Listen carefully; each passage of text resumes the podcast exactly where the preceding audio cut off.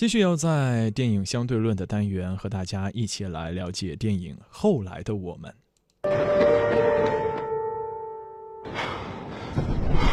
为什么从来都没有一个故事从头到尾都是幸福？幸福不是故事，幸福。那我不想跟你之间发生什么故事。在本期电影相对论中，来自北京电影学院的孟浩君老师要与您分享的电影是《后来的我们》。电影《后来的我们》讲述了由井柏然饰演的大学生林建清与周冬雨饰演的同乡方小小在春运的火车上认识，两个北漂青年开始了共同的奋斗生活。东北小城的除夕夜，中关村的电脑配件城，下雪的北京街道。地下通道的小贩，出租屋的各色租客，都见证了他们的喜怒哀愁。在情感上屡次被骗的小小，终于与刚毕业的建青走到了一起。一年又一年，不管生活再不如意，他们都一起回家，亲密的就像一家人。可是，随着时间的消逝，两个人开始有了分歧。恋爱、分手、错过，十年后的重逢，后来的他们再也回不去了。我真的很努力变成了你想要的样子，但我已经不是我原来的那个样子。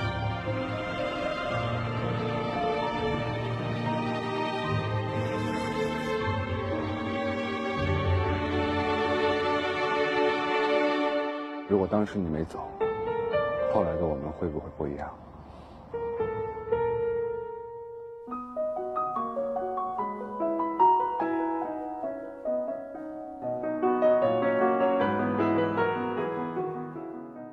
首先肯定是明星的参与啊，这点来讲的话呢，这是功不可没。其次呢，这个来讲的话呢，我觉得特别难得的一点是，作为台湾演员、歌手、导演的许刘若英，这是她的处女作，但他居然选择了一部北漂题材。因为原来他最早拍的就是一个纯爱情故事，不是北漂，是监制张一白呢建议他拍北漂，说明张一白他对都市青年的这种情感痛点抓的是比较敏锐，再加上可能去年。前任三是吧？像这种都市年轻人有这种强大的啊市场潜力和这种渴望情感需要，所以呢，他认为这种东西呢是会有一定的市场和观众的。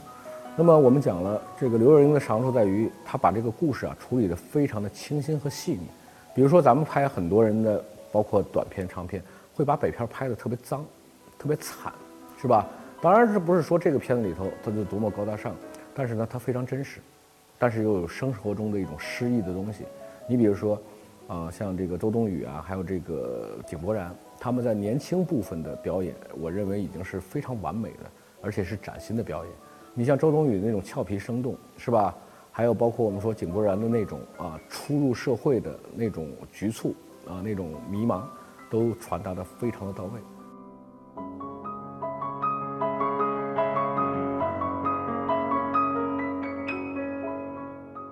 反过来呢，他们到在中年的表演反倒就有点吃力啊。虽然周冬雨的表演非常精彩，但是因为她的脸太年轻了，所以呢，中年之后的戏呢就不太有说服力。当然，也有些人呢说到这个片子的三观有问题，但是确实我们要谈这些东西的话，忽略整个社会的这种变化，这个是不公平的，对吧？尤其我认为，在刘若英的处理当中，她肯定更重的是情感的东西，因为在我看来，你看我连作为我从九十年代过来的一个人。都能够看到，他这里头其实有很多新鲜的表达。他们在这个出租房里头，是吧？就是一块儿两个人吃一锅方便面，一块儿共枕，一个睡床上，一个睡地铺，是吧？这应该说都是拓展了我们以往对于北漂生活的这种细致，而不是粗犷的那种表现。所以呢，这方面来讲的话呢，在影像造型上，李平冰啊，摄影啊，应该说是功不可没的。它使得一个就是说白了，不是那么戏剧性强烈的故事，啊，变得这种美轮美奂。啊，所以呢，它会让很多的观众呢趋之若鹜。但是呢，也有一些问题，就是说个别的时候，我认为可能导演考虑的太多呢，他使得这个创作来讲的话，有一些稍微小小的瑕疵。那么这个叫大的瑕疵是两块儿。第一个来讲的话，刚才我们说的结构的问题，对吧？它本来是以这个试点聚焦在这个中年时代的周冬雨和这个井柏然相遇，是吧？那本身这个故事就应该结束在啊，经过一段回忆之后，他们中间又不得不分手，因为双方都有家庭了。但是戏很莫名其妙的就转到了井柏然的父亲，是吧？这个田壮壮老师这儿，虽然田壮壮老师最后那封信写的非常煽情，但是仔细想一想，他对于这个本身这个故事是多余的，是画蛇添足的。当然，如果大家想象一下，如果不是田壮壮老师非常精致入微的表演，不是这封信的煽情，换一个人，你很很很容易就感觉到这个戏多余，明白我意思了吧？这就是我说很多的女导演因为过于感性，要的东西太多啊，她恰恰忽略了这种东西纯粹做减法的东西，所以我觉得这个方面来讲的话呢，它是有一些问题。第二个来讲的话呢，这个本身的处理啊，它是比较写实，啊，虽然画面很漂亮。但基本上它还是没有什么特别飞的，啊，这种所谓的非常时尚的这样一种追求，而是入土原汁原味儿，啊，首先一个大陆的题材能被台湾的女导演拿捏的这么到位，应该说刘若英是有两把刷子，而且确实有一定的功力，啊，但是呢，有的镜头的设计呢，恰恰让我们观众出戏，就像咱们这个交流的时候，是吧？就有学生直接问到，在出租房里头那个升起的镜头，特别诡异。因为他一下破坏了这个生活的真实，他一下让观众觉得所有人都在演戏，这一看就是搭的。我觉得这个镜头是有问题的，我个人认为是吧？当时当然那个张一白辩解了很多，啊，他说你这个镜头给谁看呢？他希望让观众做上帝，但我认为这种辨别是苍白无力的，因为为什么？他最重要破坏了真实的质感，他让所有观众觉得这个戏是在演戏了。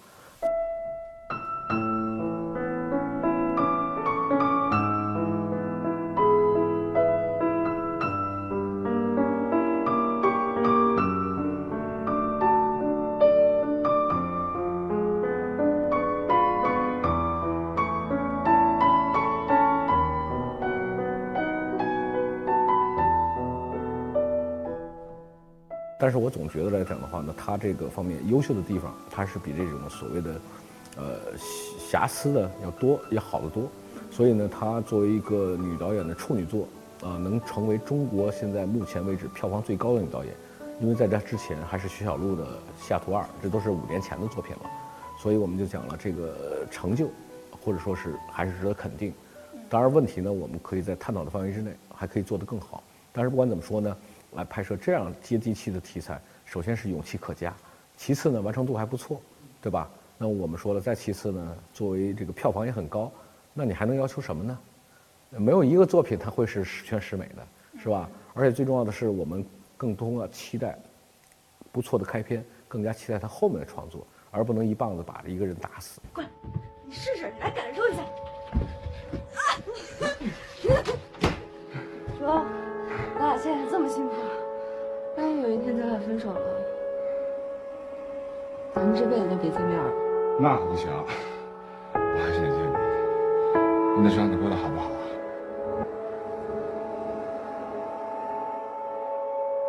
你有没有想过，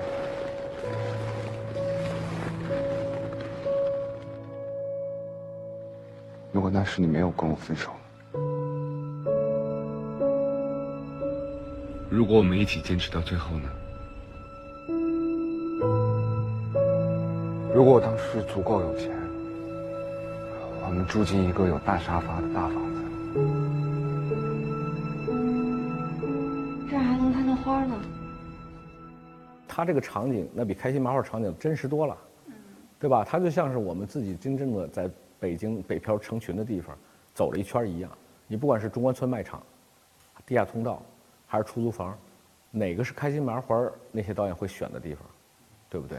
开心麻花那个假定性非常之强，也就是说他们的场景你不太像生活中发生的这种场景，尽管它是在实景里拍摄的，这是一。再一个来讲的话呢，它的视听设计上至少他还知道用色彩来区分不同的时空吧，对吧？黑白作为我们的现实，因为我们什么都有了，没有感情了，那我们也就不在了，所以它是黑白。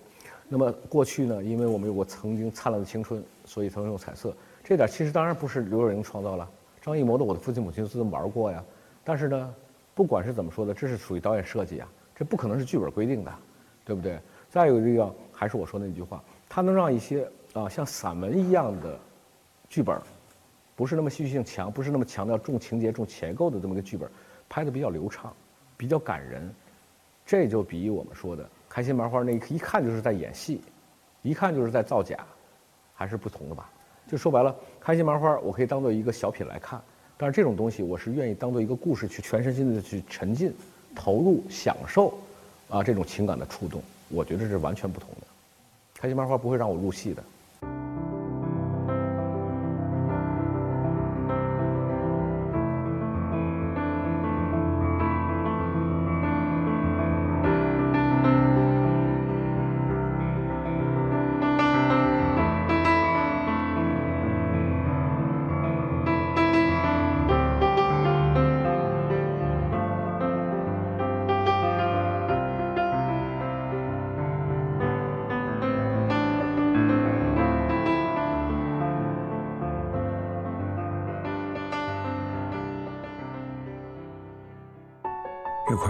了，刚刚蒸了两屉粘豆包，起锅的时候虚着了眼睛。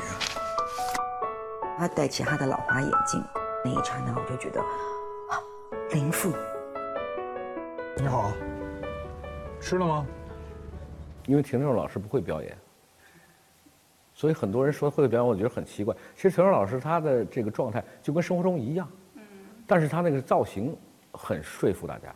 他的声音很有磁性，再有来讲的话呢，这封信肯定不是他写的，但是经过他的声音一读啊，为什么？因为田壮是很高冷的，脸上没有什么表情，但是这种高冷就想起了我们的真正的父亲，他很容易让人有这种想象自己的父辈的这样一种感觉，对吧？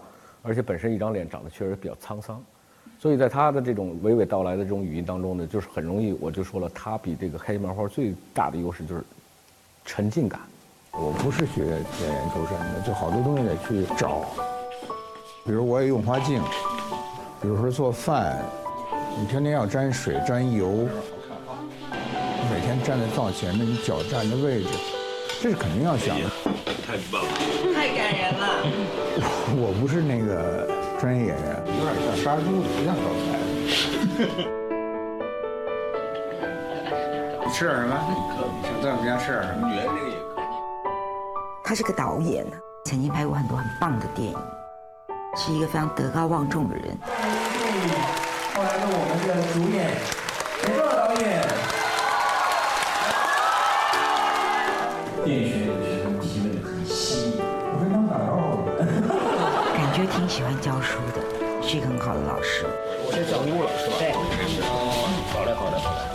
我可以装点花生米过来。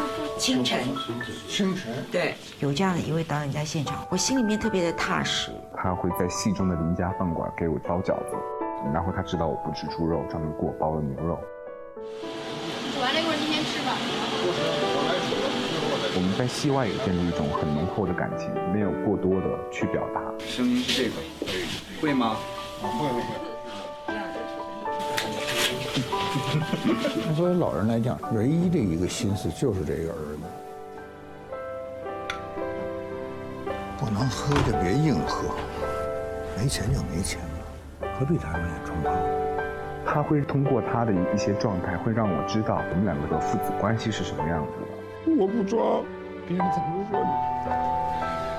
我就应该在生活里不要不要那么戏剧性，应该把表演的戏剧性降到最低，会好一些。我觉得他的表演就是没有表演，所以他才会那么的让我们相信他是我们每个人的爸爸的感觉。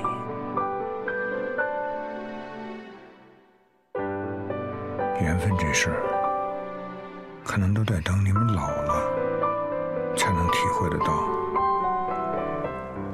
只希望你们能过上自己想要的日子，好好吃饭，累了就回来。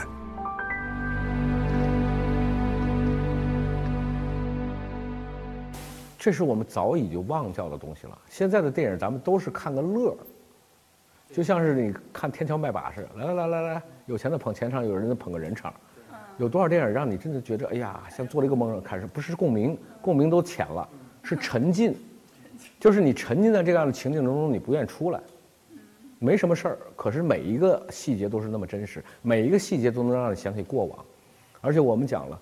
他这个就是他处理成一般的北漂题材不一样的，我相信他可能说他认为拍的爱情，其实在我看来，他缺的确实是北漂。北漂离乡背井，如果感情不适宜以后，他必然要和他的家乡发生联系，对不对啊？这也是这个刘若英作为一个最大的台漂，是吧？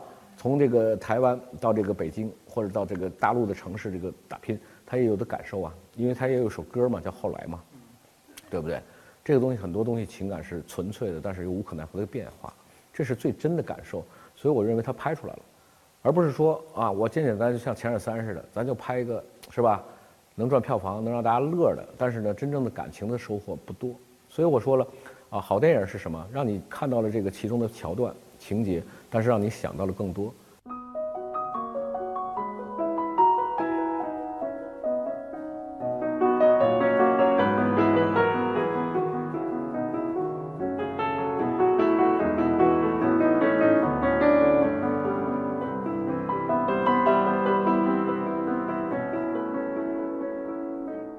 咱们大陆的急剧变化。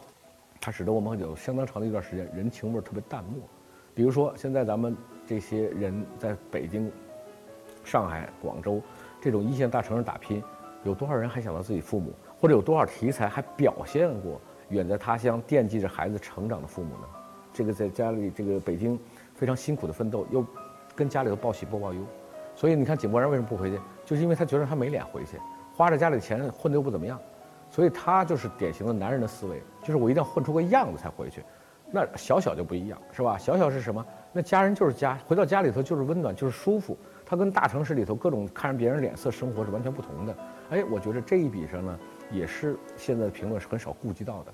其实说白了，他就写出了真正的北漂，这种离乡背景之下对于情感的巨大渴求，而不是像《前任三》那种简单的啊，看看我们的啊不开心，让你开心开心。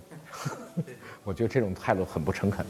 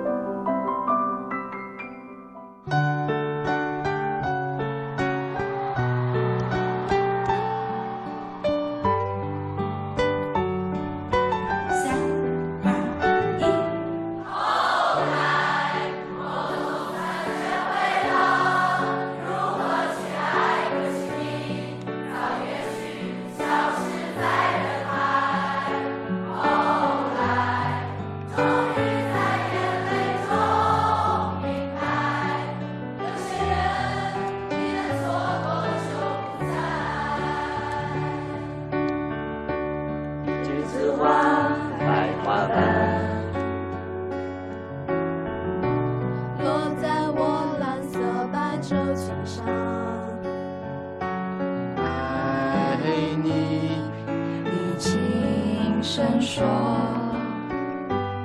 我低下头。闻见一阵芬芳。那个永恒的夜晚。十七岁仲夏。你吻我的那个夜晚。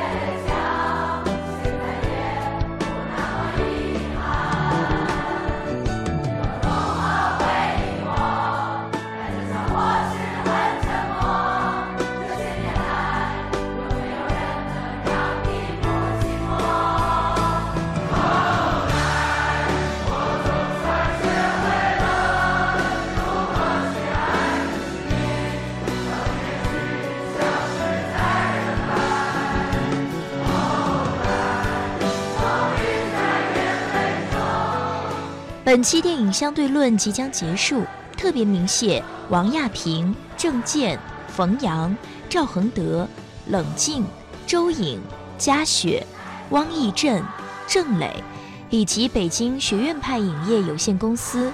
我们下期节目不见不散。